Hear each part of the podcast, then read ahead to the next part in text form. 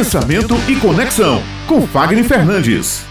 Bom dia, Fagner Fernandes, e hoje ele vai contar pra gente, gente, a timidez atrapalha muito o relacionamento interpessoal, mas como vencer e superar a timidez? Fagner, é com você. Muito bem, vamos entender primeiro quais são as consequências que a timidez causa. Em geral, as pessoas só percebem a timidez, que ela é um problema, quando elas precisam ser autônomas, ou seja, quando elas precisam se tornar independentes, elas precisam vir a público, vir à tona, ou seja, aquilo que ela faz precisa entrar em evidência.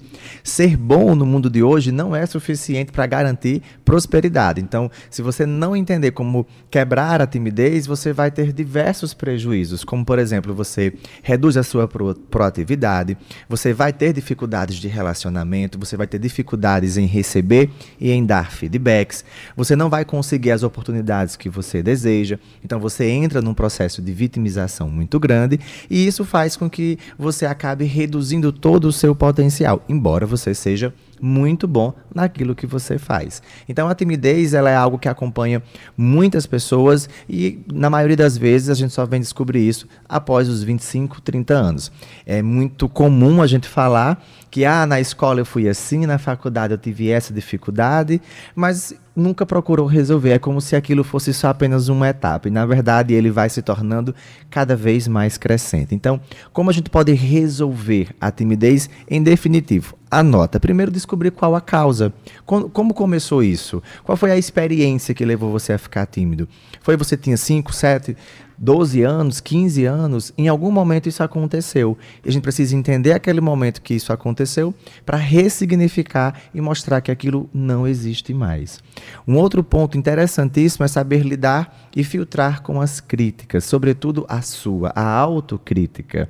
Se você buscar se tornar uma pessoa muito crítica consigo mesmo, ou seja, eu quero muita perfeição, você não sai do lugar. E isso é um sinal ou um sintoma da timidez que ela está bloqueando você para que você você possa avançar. Então, cuidado com as críticas muito densas. Às vezes as pessoas aceitam coisas tão simples dos outros, mas quando se trata de si, se cobra muito.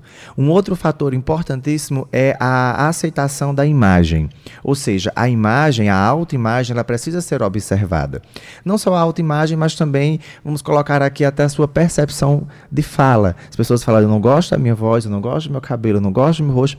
Calma, você não tem como nascer de novo. Mas nós temos como melhorar aquilo que, que você tem hoje como potencial ou como fragilidade. Um outro ponto importante é potencializar aquilo que eu sou bom e melhorar aquilo que eu acho que eu não tenho condições. Às vezes, um corte de cabelo chega aqui, né, fazendo toda uma diferença porque melhora a autoestima, você se torna mais perceptível.